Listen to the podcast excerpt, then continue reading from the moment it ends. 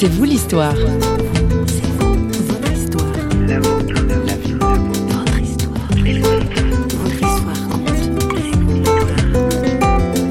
Euh, j'avoue que j'avais décidé même de me suicider à un moment donné parce que je me sentais très seul.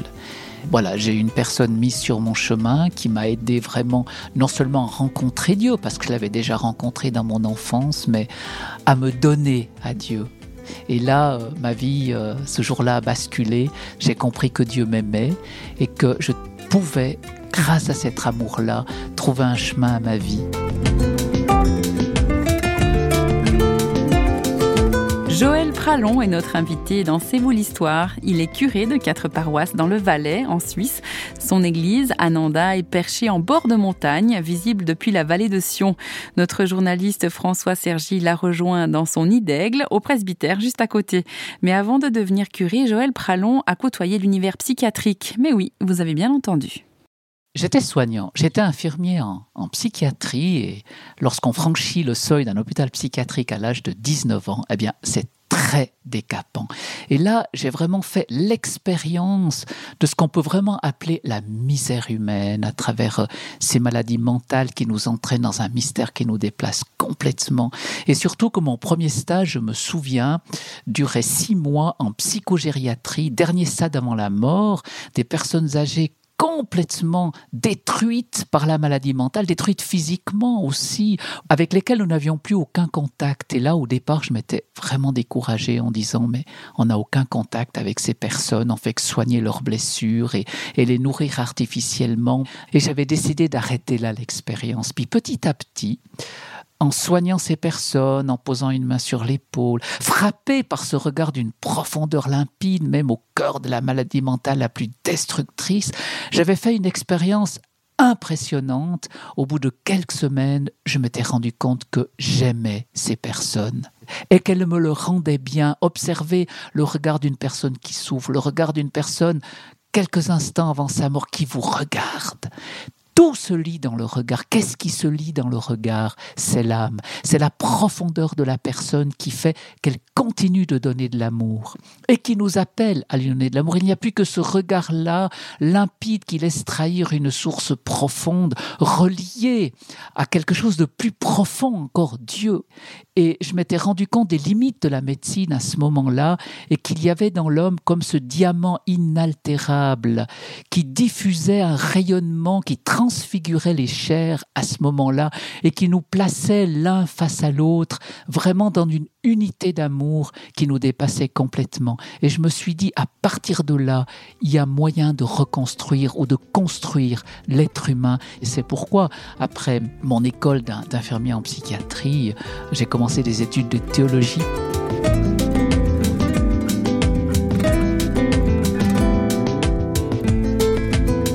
Entrée en matière, n'est-ce pas? Et pourtant, l'écart n'est pas si grand entre la psychiatrie et la théologie.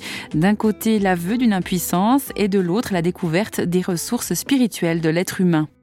La vie, c'est quoi?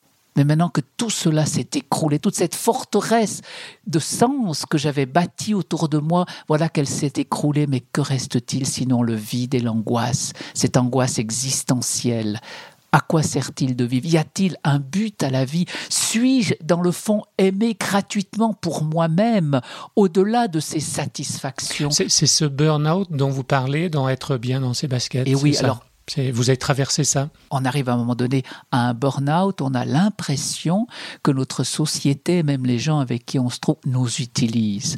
Nous utilisent finalement comme un matériau et non pas pour ce qu'on est, mais nous épuisent. Et si on n'a pas à ce moment-là une âme solide, comme ce rocher sur lequel est bâtie notre existence, dont parlent les évangiles, ce, ce, rocher qui soutient la maison. À un moment donné, on est sur du sable et l'âme, ce qu'on est en profondeur, aspire à aimer, à être aimé, aspire à un sens à la vie, aspire à un but ultime, ce but ultime qui vient à notre rencontre en Dieu dans le Christ.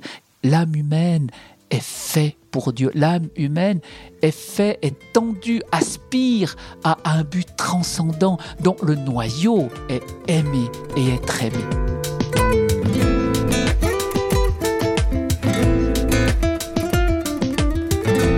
Je n'ai personne. Cette phrase, Joël Pralon l'a prononcée.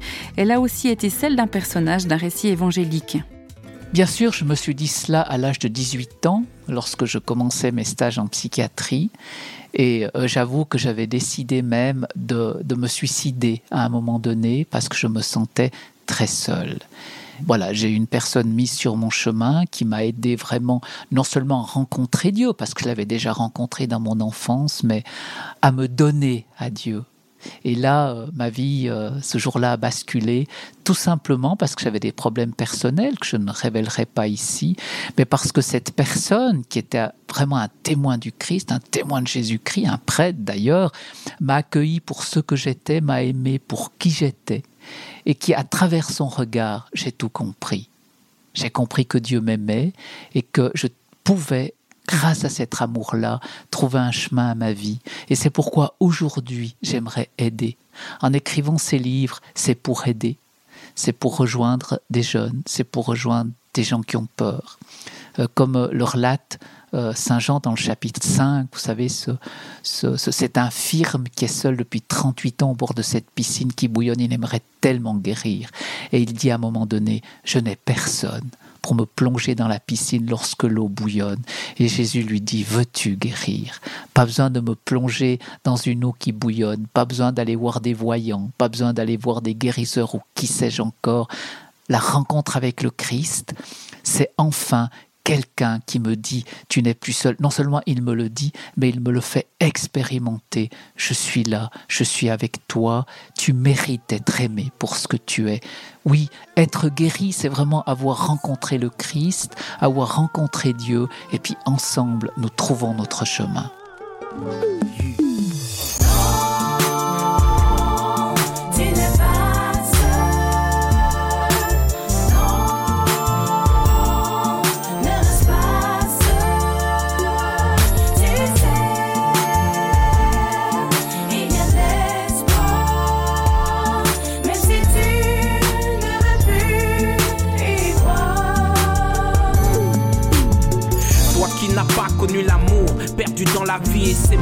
Ni la chaleur, mais le froid des 25 décembre, emprisonné dans cette vie si terne. Tu te sens comme Joseph dans cette citerne, abandonné de tous, sans repère, ni père, ni mère. Tu passes ton temps à chantonner ton blues, malgré ton porte-monnaie rempli de floues. Ce que tu veux ne s'achète pas comme l'amour que peut donner une épouse. Susceptible, sensible, tu pars au quart de tour. Tu acerbe comme le verbe de Tupac Shakur. Et à chaque coup, vas noyer ta peine et ta rage dans de la Heineken en attendant de foncer dans un virage. Comme Achille, la faiblesse te talonne. Les voix du suicide sont si fortes qu'elles te mordent l'oreille comme Tyson. Mon frère, ma soeur, croyant être seul et mourant à petit feu.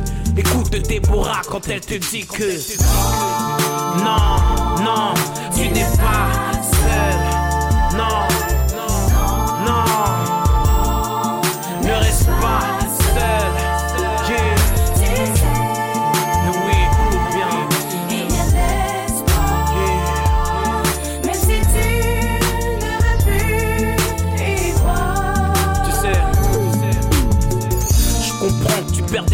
quand je me mets à ta place. Quand tu es face à ton miroir, tu es seul dans la glace. Mais tout est possible dans la vie de celui qui croit et l'invisible devient visible par la foi. Je te parle de la main de Dieu, pas celle de Maradona, car lui son but c'est de t'ouvrir les cieux. Mon frère, ma soeur, sort de ta pénombre. C'est vrai, tu es seul, mais avec Dieu tu peux devenir un nombre. L'amour là je te cherché, mais tu t'es senti rejeté.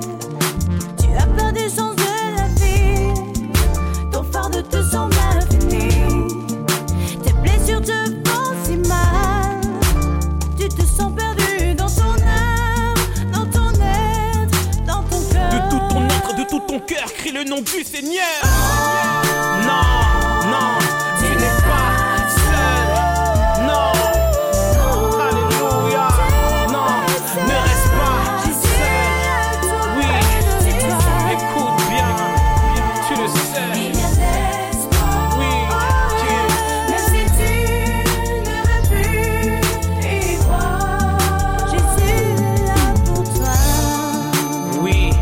Joël Pralon est également l'auteur de nombreux livres, des ouvrages très accessibles et certains destinés aux jeunes. Il y a Être bien dans ses baskets, mais aussi deux autres ouvrages sur lesquels nous allons nous arrêter, notamment Dieu dans mes bagages, que notre invité commente ici à travers mes 25 ans de voyage dans le tiers-monde, comment Dieu m'a accompagné, c'est-à-dire c'est, c'est une réflexion sur ce Dieu providence qui nous accompagne au jour le jour, dans la mesure où on lui fait confiance, la confiance des petits-enfants.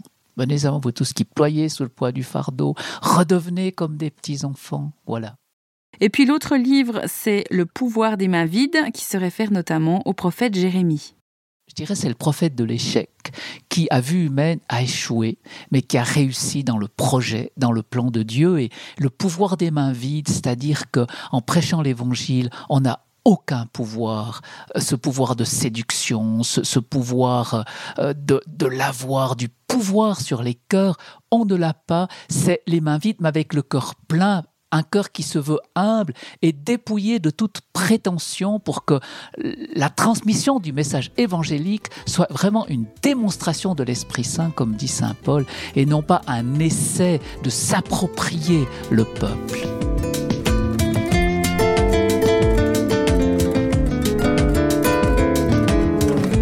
Avant de se quitter, nous entendons encore une fois Joël Pralon, cet amoureux de Dieu, des hommes, autant que de la parole. Et c'est là que je comprends la parole de, Saint Thérèse de l'Enfant Jésus qui dit On ne peut pas tomber plus bas que dans les bras de Dieu. Et cette parole pour moi est pleine d'espérance parce que je suis tombé, mais dans les bras de Dieu. Et ce serait ce que je voudrais dire aujourd'hui au monde entier. L'évangile est bonne nouvelle. Et il y a une bonne nouvelle pour les dépressifs, pour les suicidaires, pour les suicidés. Il y a une bonne nouvelle pour les parents qui restent seuls. Il y a une bonne nouvelle pour tous ceux qui sont en marge, pour tous ceux et celles qui ne savent pas pourquoi et pour qui ils vivent. Il y a une bonne nouvelle et cet évangile doit être bonne nouvelle. Elle doit être bonne nouvelle pour tous. Elle ne doit pas être une parole moralisatrice qui enferme et, et qui faudrait forcer quelqu'un à vivre selon nos schémas. Regardez Jésus ce merveilleux dialogue avec la Samaritaine, Jean chapitre 4, où, où Dieu, Jésus est Dieu qui commence par se faire dépendant de cette femme qui a son sixième mari, qui n'est pas heureuse, et il commence par lui dire Donne-moi à boire. Donne-moi à boire. Dieu qui vient et qui me dit J'ai besoin de toi. Mais c'est ça l'annonce de l'évangile, cette première démarche qui n'est pas arrivée en supérieur, où l'on arrive en supérieur avec ce pouvoir des mains pleines de séduction, pleines de morale, mais c'est cette humble approche, ce pouvoir des mains vides au corps plein de Dieu qui commence par dire à l'autre, j'ai besoin de toi, pour l'amener à cette question, si tu savais le don de Dieu qui est en toi, si tu savais, cherche, creuse, tu vas trouver ta réponse à l'intérieur de toi-même, cette source qui est Dieu. Moi, je suis là humblement pour te dire que moi j'ai soif comme toi de la source, mais humblement, je voudrais comme te transfuser, te transmettre cette soif pour que toi-même tu trouves ta propre réponse. C'est ça l'évangile, c'est pas imposer aux autres nos propres schémas, c'est pas de faire croire à l'autre que moi je suis dans le Seigneur, puis ce pauvre type à côté, mon Dieu, lui n'est pas dans le Seigneur. Moi, je vais aller l'y mettre. Quelle humilité nous montre Jésus à travers son approche humble de ces pauvres, de ces petits. C'est ainsi que je voudrais être pauvrement, mais c'est ce message que j'aimerais transmettre, que Dieu se fait petit. Et que le plus petit du monde d'aujourd'hui lui qui sera à la dernière place ne trouvera jamais la dernière place, parce qu'à la toute dernière place, il y a Jésus.